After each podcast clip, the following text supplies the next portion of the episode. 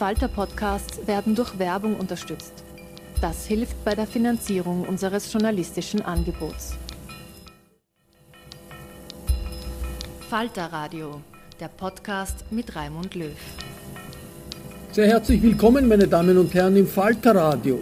Wie verändert die Pandemie unsere Gesellschaft und wie wird der Kapitalismus nach der Krise aussehen? Die Fragen stellen wir uns immer öfter, seit klar ist, dass die Corona-Krise keine kurze Episode bleiben wird. Je länger die Pandemie dauert mit Betriebsschließungen und Arbeitslosigkeit, desto stärker werden die sozialen Gegensätze wachsen. Vor einer gefährlichen Spaltung unserer Gesellschaft im Post-Corona-Kapitalismus warnt der ehemalige Bundeskanzler Franz Wranitzky, der im Bruno-Kreisky-Forum erstmals ausführlich seine Analyse der Lage liefert. Wranitzkys Diagnose ist nicht sehr optimistisch. Ausgangspunkt des Gesprächs ist ein neues Buch des deutschen Autors Georg Sesslen. Corona-Kontrolle nach der Krise, vor der Katastrophe, so lautet der düstere Titel. Sesslen war mit dabei in dem virtuellen Gespräch mit Wranitzky im Bruno-Kreisky-Forum, das der Journalist Robert Miesig geleitet hat. Miesigs Frage an Wranitzky war, ob wir davon ausgehen müssen, dass das Schlimmste noch vor uns liegt. Ja, einfach wird's nicht. Ich äh, bin einigermaßen erstaunt, wenn ich heute in Zeitungen lese, dass die Wirtschaftsforscher für 2021 schon wieder mit einem Wirtschaftswachstum von zwischen 4 und 5 Prozent real rechnen. Äh, also nach allen Beobachtungen, die mir zugänglich sind, äh, kann ich das nirgendwo ablesen. Aber Überraschungen treten manchmal ein. Äh, ich greife noch einmal den Satz auf, äh, demzufolge äh, die Krise eine Chance ist. Und da bleibt für mich schon die Frage hängen, eine Chance für wen und welche Chance? Was, was ist eigentlich dann danach eine Chance? Und von diesem Gedankengang, der ja in dem Buch sehr ausführlich und sehr eindrucksvoll dargelegt wird, äh, gehe ich über zu einem anderen von, von äh, Herrn Sesslein be, beschriebenen Zustand, nämlich der Spaltung der Gesellschaft. Äh, denn wir haben die Spaltungen. Wir haben sie aufgrund der, der, der massiv ungleichen Einkommens- und Vermögensverteilungen. Wir haben sie äh, aufgrund der unterschiedlichen Zugänge äh, zu Sozial- und Wohlfahrtseinrichtungen. Äh, wir haben sie national unterschiedlich und so weiter. Äh, und jetzt äh, die Spaltungen, äh, die Geschichte etwa im 20. Jahrhundert ist reich an Spaltungen. Wir haben unglaublich viele Spaltungen erlebt. Wir haben welche erlebt nach den Thesen des Luther, was sich da alles abgespielt hat an Spaltung. Dann gab es den Dreißigjährigen Krieg und dann kam die Gewalt. Die Gewalt war die Inquisition, wo die, die die, die katholische Kirche, die alles, was nicht katholisch war, äh, bis zum Tod hin verfolgt hat. Äh, wir haben Spaltungen äh, in, in, in den deutschsprachigen Räumen, etwa nach dem Zweiten Weltkrieg und im Zweiten Weltkrieg. Immer wurde aber Gewalt angewendet, um die einen Betroffenen der Spaltung zu bestrafen, zu quälen, zu, zu ermorden. Äh, wir haben Spaltungen, wir haben in der, in der 1848er Revolution äh, eine im historischen Vergleich harmlose Revolution, dann doch nicht so harmlos, aber es wurde auch mit Gewalt äh, begegnet. Also in dem Buch ist das sehr, sehr deutlich und sehr klar dargestellt. Und wir reden jetzt gerade akut von der Spaltung der Gesellschaft in, der, in den USA. Äh, und auch dort sehen wir auch staatliche Gewalt im Sinn von Polizeiübergriffen äh, oder im Sinn von äh, einer Empfehlung des Präsidenten, doch den privaten Waffenbesitz nicht einzuschränken und jedermann die Möglichkeit zu geben, sich selbst Gerechtigkeit zu verschaffen oder, oder vor irgendwelchen anderen Teilen dieser gespalteten Gesellschaft mit Gewalt zu schützen. Also äh, entsteht die Frage, äh, wenn, wenn wir, wenn ich sage wir, wer ist wir, wenn die, wenn die Gesellschaften der, der postindustriellen Zeit auch nicht in der Lage sind, diese Spaltungen, die uns historisch begleitet haben, äh, zu vermeiden, ist dann auch in der postmodernen Zeit die gängige Antwort, äh, den Spaltungen mit Gewalt ein Ende zu bereiten. Das würde mich sehr interessieren, auch die Frage unseres Buchautors. Sie haben sich da ja, ich habe das wirklich mit großem, großem Interesse gelesen, ne, nämlich auch diese äh, diese Tendenzen, äh, den Humanismus äh, sozusagen e-, etwas ins Offside zu stellen, um andere Ziele zu erreichen. Auch ein Spaltungspotenzial. Also kurze Frage oder kurze, kurze Frage, müssen wir damit rechnen, dass wir auch in Zukunft uns immer wieder gegen die Gewalt als Methode gegen stark auftretende Spaltungen äh, zu, zu beobachten, zu erleben? Muss das, muss das so sein? Sind wir gefeit davor? Weil es rennen ja die AfD und die Identitären und die, wie die alle heißen, die rennen ja, auch die Burschenschaften in Österreich, die rennen ja auch mit Gewaltinsignien herum sie tragen Säbel, sie, sie, kämpfen zwar nicht mit den Säbeln, aber äh, letztendlich, wozu trage ich einen Säbel? Und, und, nur um die Briefe zu öffnen, äh, ist er etwas zu groß und zu scharf. Eine, eine fragende Anmerkung. Äh, dann gebe ich wieder meinen Plan sofort, gegen, äh, sofort an Georg Sessler zurück. Also äh, droht da wirklich so eine Abwärtsspirale in der äh, Form, wie Franz Branitzky das jetzt geschildert hat, der jetzt ja fast noch pessimistischer oder dünkler war als Sie in Ihrem Buch. Äh. Ja, leider, ich kann Ihnen nur, nur recht geben. Äh, diese, diese Spaltung äh, ist das hat sehr viel mit, der, mit dieser Idee der Krise zu tun. Äh, wenn man vor zwei Tagen zum Beispiel auf Spiegel lesen kann, dass innerhalb der Krise, die ja jetzt erst vielleicht allenfalls zwei Jahre äh, dauert, ähm, dass die, äh, innerhalb dieser Krise äh, die, die äh, Reichen noch reicher und die Ärmen, Armen noch ärmer geworden sind. Und zwar nicht, wie man vielleicht denken könnte, hm, dass sie sozusagen in der Krise ärmer und reicher, je nachdem, geworden sind, sondern durch die Krise.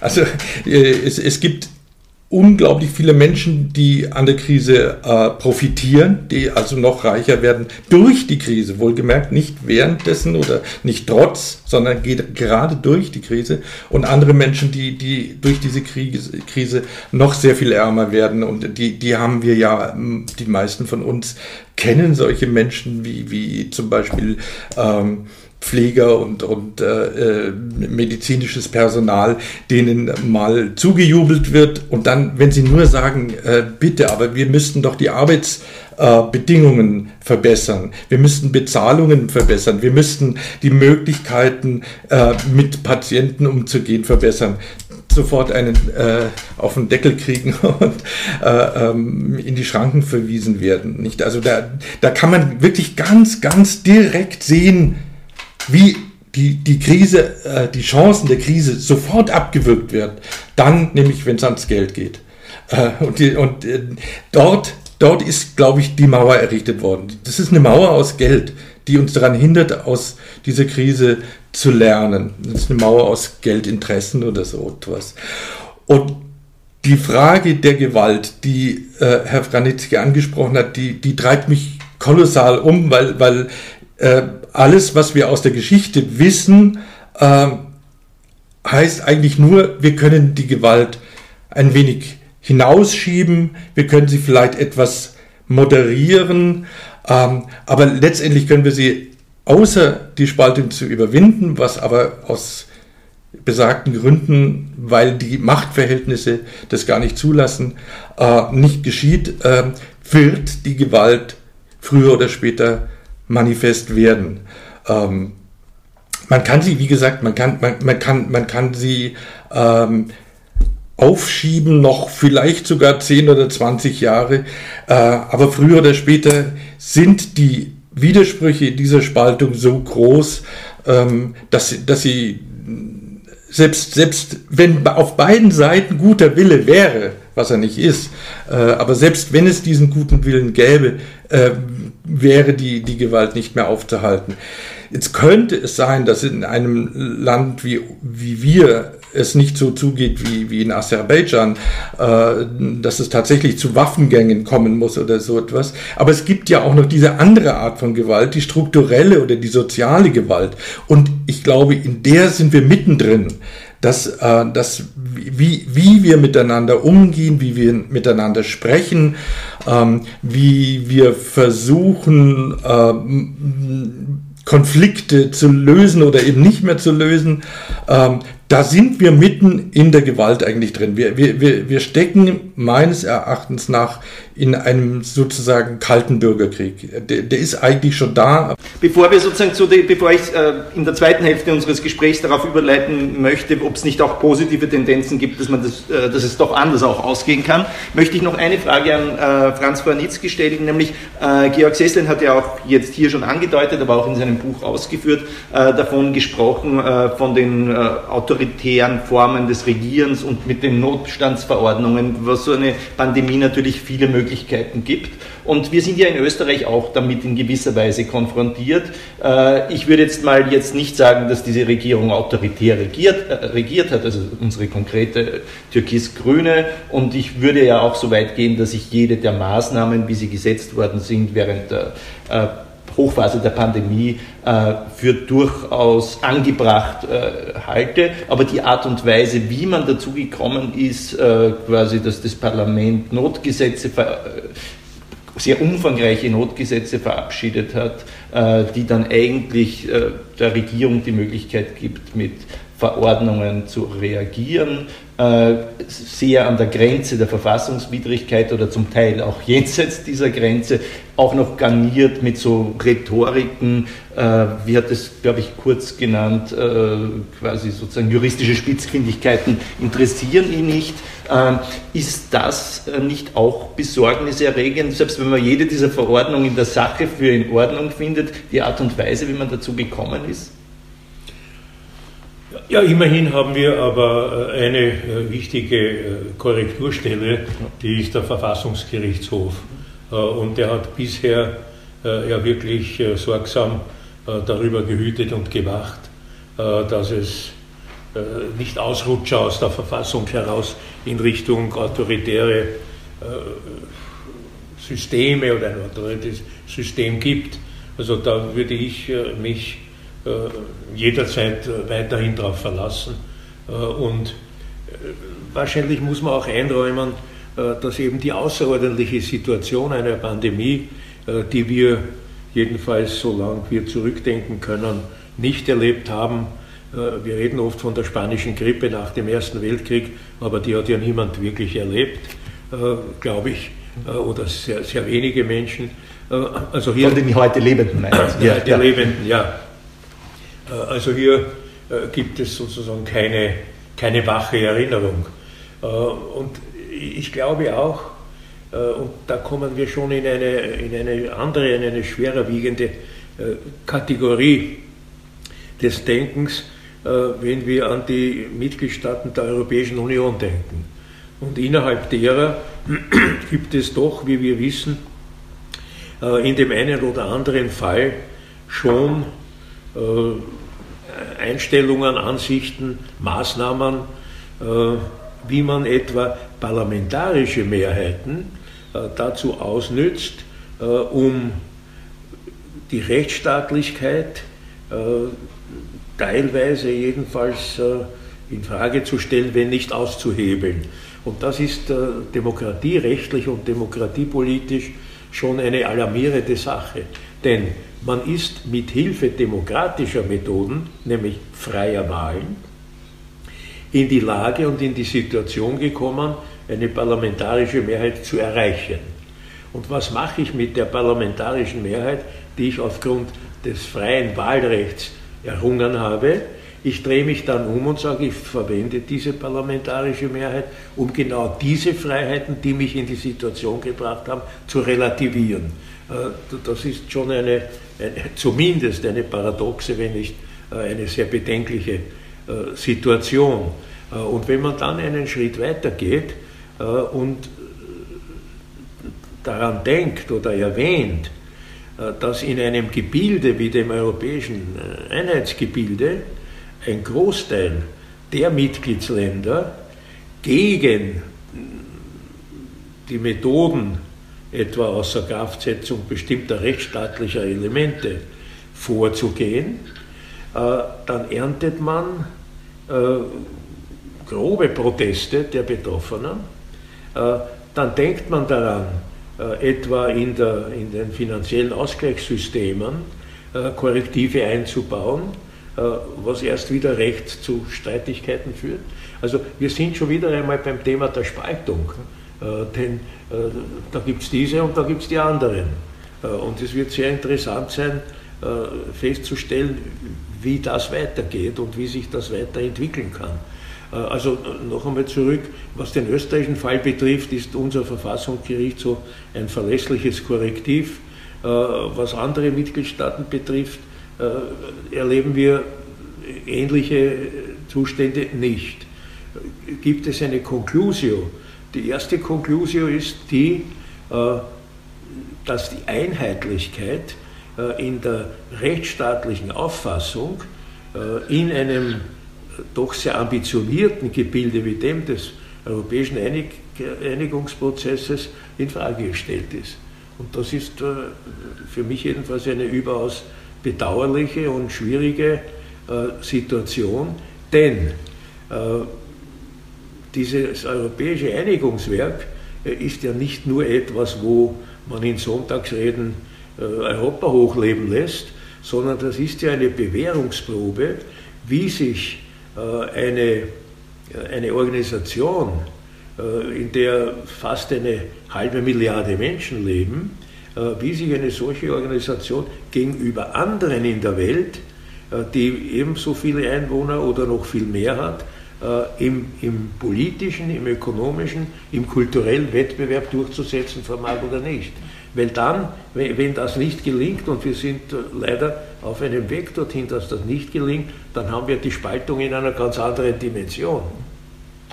Äh, ich glaube, wir haben jetzt über sehr viele äh, besorgniserregende Elemente gesprochen der Situation, in der wir sind. Also fasse nochmal zusammen die, äh, die soziale Spaltung, die Sie angesprochen haben, äh, natürlich auch der Zustand unserer Demokratien im Generellen und die kulturellen Spaltungen auch, also und, die, und die, der Zustand unserer demokratischen Öffentlichkeiten ist auch sicherlich ein Element und das, was Sie jetzt gerade angesprochen haben, diese Blockadetendenzen innerhalb der Europäischen Union, äh, wo man eigentlich in zwei verschiedene Richtungen zieht, Richtungen zieht, wo man oft das Gefühl hat, wie soll man da noch irgendwie in eine Richt in, auf einen Konsens kommen. Ich versuche aber dennoch jetzt, äh, und es würden uns wahrscheinlich noch eine ganze Reihe von anderer besorgniserregender äh, Indizien einfallen, aber ich versuche dennoch jetzt ein bisschen eine Gegenposition hier hereinzubringen.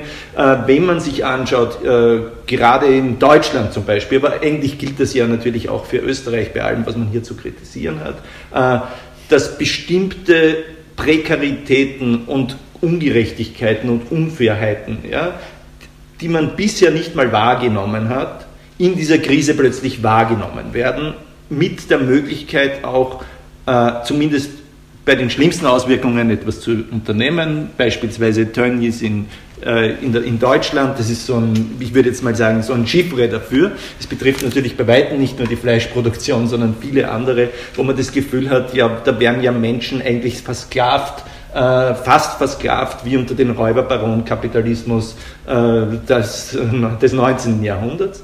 Ähm, also dass man da die Möglichkeit hat, das auf die, auf die Agenda zu setzen. Äh, diese ganze neoliberale Grund, der neoliberale Grundkonsens, wie er schon quasi in der Finanzkrise zu bröckeln begonnen hat, äh, bröckelt jetzt noch einmal, weil es völlig klar ist, dass es Staaten sein müssen, die investieren, um aus dieser Krise ökonomisch rauszukommen. Aber auch generell sozusagen diese Haltung, dass man gewissermaßen, sagen wir mal, nicht mehr auf den Markt vertraut, sondern durchaus auch sagt, okay, ein Staat, der sich kümmert und Gemeinwohlziele formuliert, um den wird man nicht herumkommen. Also die klassische sozialdemokratische Haltung, das könnte doch alles in den nächsten fünf, sechs Jahren äh, uns in eine andere Richtung führen. Damit will ich jetzt nicht sagen, dass es ausgemacht ist, ja, und dass wir, äh, also ich würde jetzt nicht von der Krise als Chance sprechen, jetzt in diesem romantischen Sinne, aber es gibt zumindest auch Indizien, die dafür sprechen, dass man auch einen anderen Entwicklungspfad einnehmen könnte in den letzten, in den nächsten Jahren. Vielleicht in dem Fall als erstes Franz Warnitzki und als zweites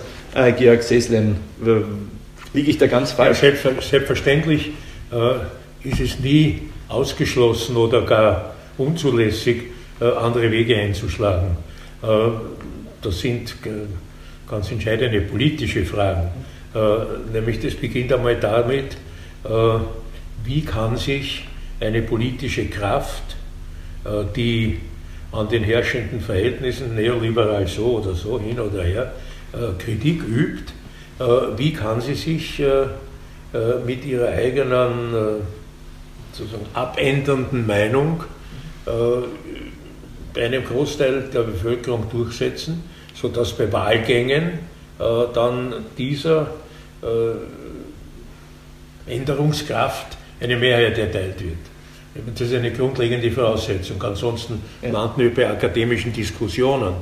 Äh, und wenn diese Grundvoraussetzung einmal hergestellt wird, dann geht es äh, darum, diese Überzeugungskraft, die man zunächst einmal kreiert hat, um überhaupt das, das Wahlvolk für sich zu gewinnen, äh, in, in konkrete Handlungen umzusetzen. Äh, und da bin ich, äh, ich bin zwar nicht grundlegend pessimistisch, ich glaube nur, dass eine Zeit von fünf bis sechs ja. Jahren zu kurz ist, ja, ja. um, das, um das wirklich umzustellen.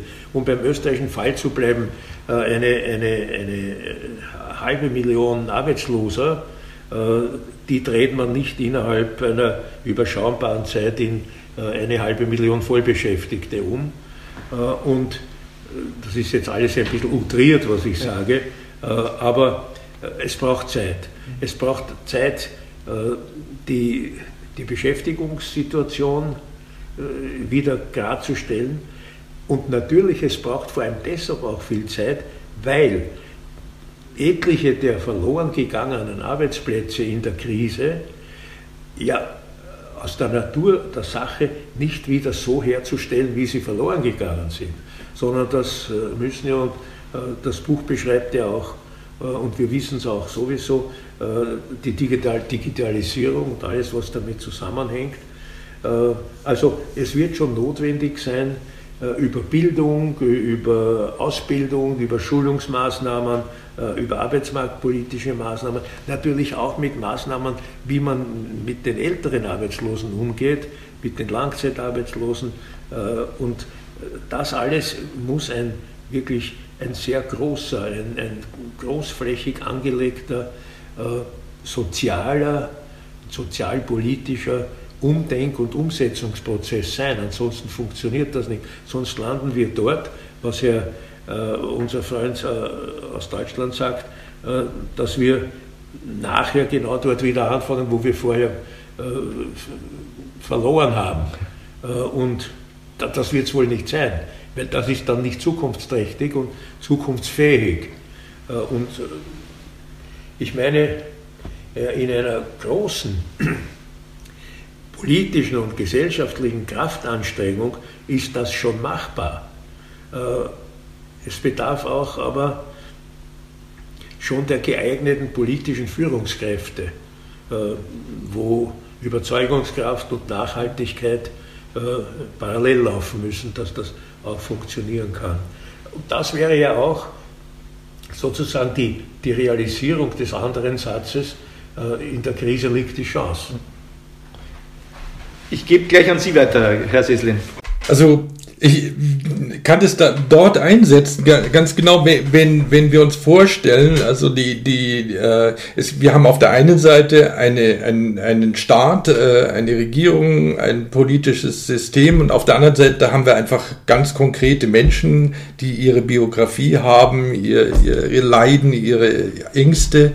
Äh, dann ist die große Frage nicht, was macht nur der eine, was macht die Politik, das ist ja so, glaube ich, der, der Irrtum dieser, dieser Corona-Rebellen in Anführungszeichen, dass sie glauben, der Staat macht jetzt alles böse oder sowas, der, der wird uns äh, äh, in, in die Diktatur führen, nur weil er unsere subjektiven Freiheiten einschränkt.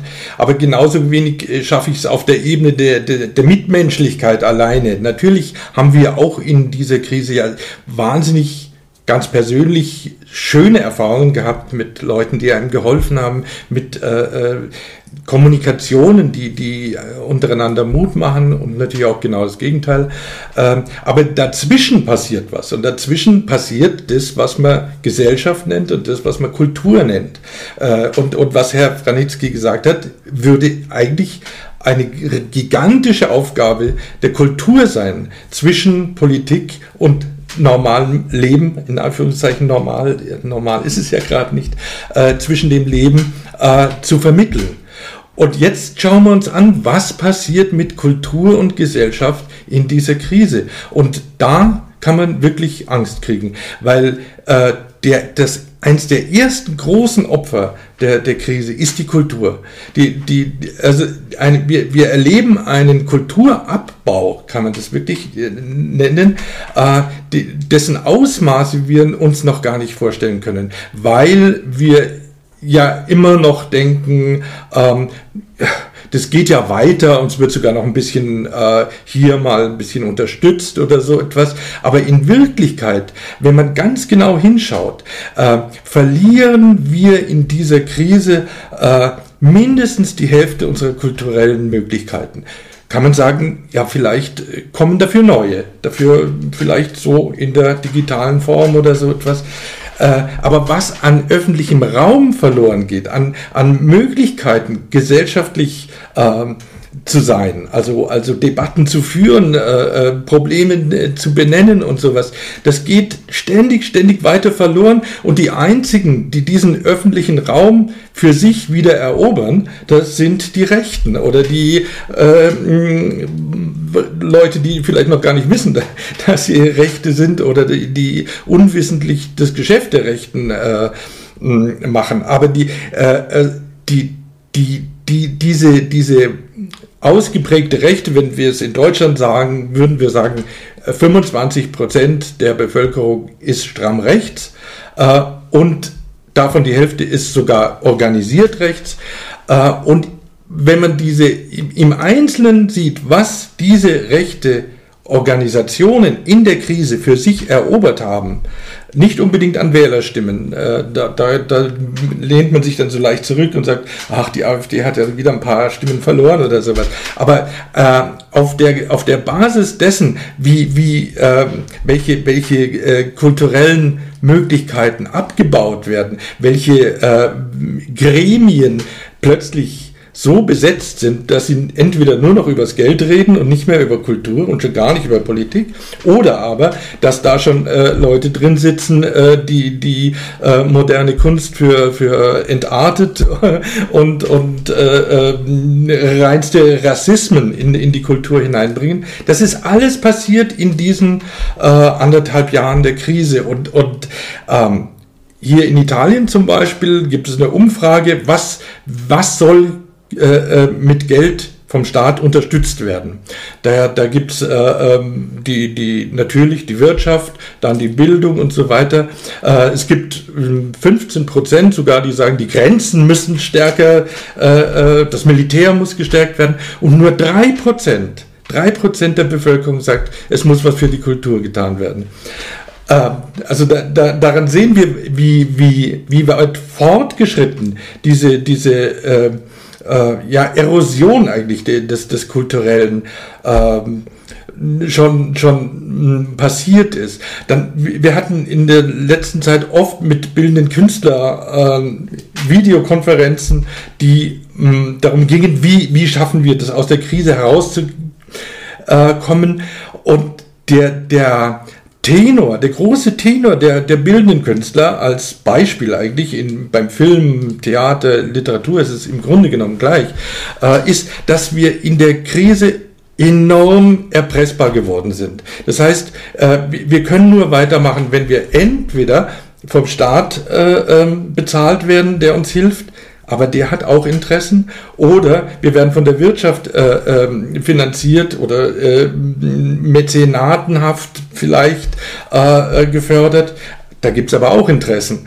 Äh, und plötzlich kann ein bildender Künstler heute in Deutschland nicht mehr sagen, ich mache meine Kunst, sondern er kann nur sagen, ich überlebe, weil und unter diesen Bedingungen.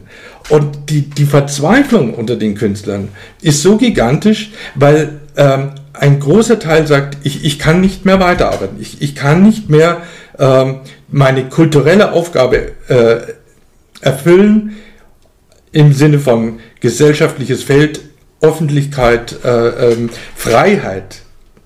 Ganz entscheidend. Die Freiheit zu leben, Freiheit zu lehren oder so etwas. Ähm, es gibt also ganz viele, gerade junge Künstler, die aufgeben. Äh, und diese, diese Lücke, die in der Kultur jetzt entsteht und immer weiter entsteht, da brauchen wir nicht äh, ähm, sechs Jahre, sieben Jahre, da brauchen wir zwei, drei Generationen, äh, bis, wir, bis wir diese, diese Krise überhaupt verarbeitet haben. Und ein entscheidender Punkt meines Erachtens nach ist, dass wir ähm, und das, das finde ich jetzt wieder, es wäre ein, ein, ein Punkt der Hoffnung, ähm, dass wir als kulturelle Menschen in dieser Krise mit äh, entsche äh, entscheiden, wie diese Krise später erzählt wird. Dass wir sie nicht sozusagen der Propaganda, nicht den Medien, nicht Fox News oder äh, äh, ähnlichen Institutionen überlassen, sondern dass, dass wir in dieser äh, Situation wach bleiben können und äh, uns nicht, nicht aus, der, aus der Erzählung unserer eigenen Geschichten vertreiben lassen.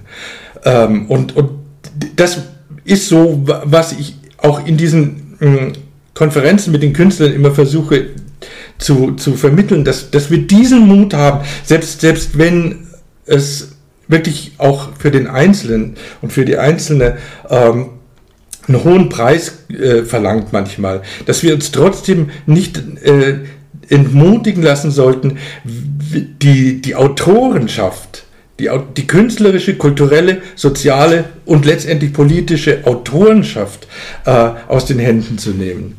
Vielleicht eine letzte Frage äh, an, an Franz Franitzky, weil das ja jetzt auch schon sehr plastisch geschildert worden ist, was wir an gesellschaftlichen Kapazitäten verlieren können. Und Sie haben das ja auch schon angedeutet mit den Arbeitsplätzen, die ja nicht wieder her, automatisch gleich wieder auferstehen, äh, wenn wir jetzt nicht etwas machen. Wenn man jetzt äh, das anders sieht und sagt, angenommen, wir würden eigentlich den gesamten gesellschaftlichen Zustand und alle Firmen, die jetzt insolvent werden, retten mit staatlichen Mitteln, sodass wir eigentlich am Ende dieser Krise zumindest dort stehen, wo wir am Anfang gestanden sind, dann hätten wir, dann wäre das sicher teuer, ja, die Staaten hätten wahrscheinlich, so ein Staat wie Österreich, einen, äh, einen Schuldenstand von 110 Prozent des BIPs und nicht mehr nur 60 Prozent des BIPs und Deutschland hätte halt 90 Prozent. Äh, aber das wird doch überhaupt nichts machen, verglichen mit der gesellschaftlichen Devastierung, die die Alternative ist. Äh, wie, umgekehrt gefragt, also wäre es eigentlich ganz leicht, äh, unsere Gesellschaften äh, zu stabilisieren. Man müsste nur die Perspektive wechseln und sagen, okay, dann haben wir halt 100% oder 110% Schuldenstand des BIPs, aber das ist das geringste Problem, was man haben könnte. Ja, die Frage ist, ob man annimmt, ob man davon ausgeht, dass durch so viel Geld, whatever it takes, ja. Äh, alle Unternehmungen, alle Wirtschaftsunternehmen, alle Firmen äh, die zurzeit in Schwierigkeiten sind oder noch in Schwierigkeiten kommen werden, durch diese massiven Finanzzuführungen rettet, am Leben erhält. Nehmen wir das einmal an. Dann kommt der Punkt, wo die jetzt alle leben. Und dann kommt aber schon der nächste Tag. Und der nächste Tag äh, wird ja dann zeigen, ob sie dann auch noch weiterleben. Und das ist der springende Punkt. Äh, und äh, da gibt es jetzt natürlich unterschiedliche Meinungen in der Ökonomie, in der Wirtschaftsforschung äh, und, und äh, in verwandten Bereichen. Werden das viele sein, werden das wenige sein? das ist eine brandgefährliche Sache, weil ich kann ja nicht sagen, äh, du kriegst was, weil du willst überleben, äh, du kriegst nichts, weil du willst nicht überleben, dann fängt ja schon heute an, nicht mehr zu leben. Äh, also hier, hier bedarf es sicherlich viel des Fingerspitzengefühls und natürlich auch einer guten Mischung aus Alternativen. Weil wenn dieses Unternehmen, diese Firma, aus welchen Gründen immer, aus Wettbewerbsgründen, aus Produktivitätsgründen, wirklich am Ende ihrer Überlebenskraft ist, gibt es eine Alternative, was, was die sonst machen können, was sie anders machen können. Und da sind wir wieder äh, bei, der absoluten Forderung nach Forschung, Entwicklung, äh, nach neuen Methoden, nach äh, neuen, neuen Märkten, nach neuen Produkten. Also das meine ich ja, habe ich vorher gemeint, mit einer Wirtschaft, die nicht aufhören darf zu leben, die immer wieder neue Innovations- innovative Kräfte entwickeln muss und das auch tun wird. Äh, denn die, die Menschen, die heute eine Firma betreiben, äh, das sind ja über Jahre und Jahrzehnte sehr tüchtige Menschen. Die haben ja viel auf die Beine gestellt, viel geleistet. Also lassen wir einmal, gehen wir einmal davon aus, dass diese, diese Innovationskraft, diese Kraft nach der Disruption, nach mhm. Schumpeter, äh, dass die nach wie vor im System vorhanden ist, dann würde sich auch, würden sich auch die staatlichen Unterstützungen äh, sehr positiv auswirken äh, für eine Zukunft, über die man nicht nur Sorgen haben kann, sondern sogar viele Hoffnungen. So meine ich das. Und das ist jetzt zum Schluss meiner Anmerkungen insbesondere deshalb ganz wichtig, weil die Führungsschicht eines Staates sich dieser Aufgabe hundertprozentig annehmen muss, weil es nicht nur um die materielle Sicherheit geht, sondern auch um die atmosphärische Sicherheit. Das heißt also, dass, dass unser System, unsere Wirtschaft, aber natürlich auch unser kulturelles Leben äh, ein, ein, jedenfalls ein Minimum, ein notwendiges Minimum, wenn nicht mehr als das Minimum an Zuversicht entwickelt, dass das auch wirklich weitergeht und dass all diese Maßnahmen auch sinnvoll sind und nicht nur sinnvoll, was das System betrifft, sondern sinnvoll, was den jeden Einzelnen betrifft. Und das Wichtigste in diesem Zusammenhang oder das, was man auch verstehen muss, glaube ich, ist, dass das erste Bedürfnis, das die Menschen jetzt in so einer Situation haben, irgendwo das Bedürfnis nach Sicherheit ist. Ja. Nur dann werden Menschen etwas unternehmen oder auch einkaufen oder wieder ein normales Leben führen. Und umgekehrt, äh, wenn das Bedürfnis nach Sicherheit äh, der Menschen nicht gestillt wird, äh, dann gebiert das Ungeheuer, nämlich diese Art, wie Sie es auch in Ihrem Buch geschildert haben. Leute, die das Gefühl haben, der Boden unter dem Füßen ist total wackelig, werden sagen, ich kümmere mich nur mehr um mich selber. Ist ja auch denen dann nicht zu verdenken. Herr Senslein hat die Rechten erwähnt. Ja. Die Rechten in verschiedenen Ausprägungen äh, leben von der Kritik, von der Ablehnung. Und von der Angst. Und von der Angst. Sie leben aber nicht vom Angebot von Lösungen. Warum nicht? Weil sie keine Lösungen haben. Und die Zuversicht für die in die Zukunft muss deshalb auch gebaut werden, weil sie eine wichtige Mauer ist, eine wichtige Feuermauer gegen die Rechten und gegen diese destruktiven äh, Ansichten und, und Einflussnahmen der Rechten. Äh, Gibt es da eine Hoffnung? Letzter, letzte fünf Sätze, Georg Seslin. äh, naja, wir, wir sind Teil der Hoffnung, indem wir darüber reden. Das ist schon eigentlich äh, Teil der Hoffnung.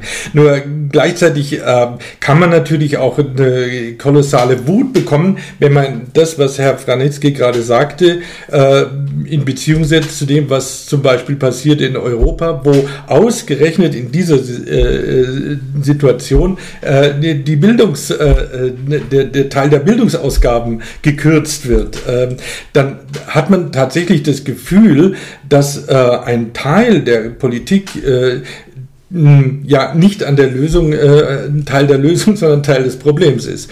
Und das, da kann ich nur ganz große Hoffnung setzen auf äh, die jungen Leute, die sich die Kritik äh, nicht nehmen lassen und äh, möglichst wie Friday for Future auch mal laut werden die Post-Corona-Gesellschaft und was sie uns über die Zukunft erzählt. Das ist der Untertitel des Buches äh, von Georg Seslen. Äh, was wir jetzt anklingen haben lassen, schon am Schluss, ist, dass wir uns eigentlich die Zukunft selbst zu erzählen haben. Äh, nämlich nicht nur, indem wir sie erzählen, sondern indem wir sie sozusagen auch produzieren. Sie ist in unsere Hände gelegt und das ist nie einfach, aber es ist auch äh, nie ein Grund zur Verzweiflung. Sie hörten die gekürzte Fassung einer Online-Diskussion zwischen Franz Wranitzky, dem deutschen Autor Georg Sesslen und Robert Miesig im Bruno-Kreisky-Forum in Wien. Bei den Kolleginnen und Kollegen des Bruno-Kreisky-Forums bedanke ich mich sehr herzlich für die Zusammenarbeit. Von allen, die uns auf UKW hören, im Freirad Tirol und auf Radio Agora in Kärnten, darf ich mich verabschieden. Analysen und Diskussionen zu den heißesten gesellschaftspolitischen Fragen gibt es im Falter jede Woche.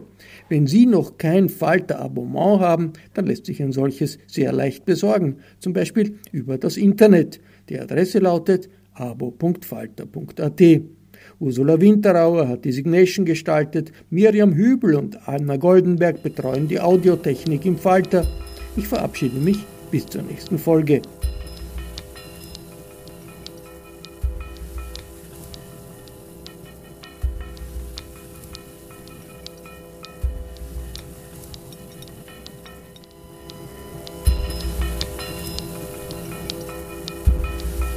Sie hörten das Falterradio, den Podcast mit Raimund Löw.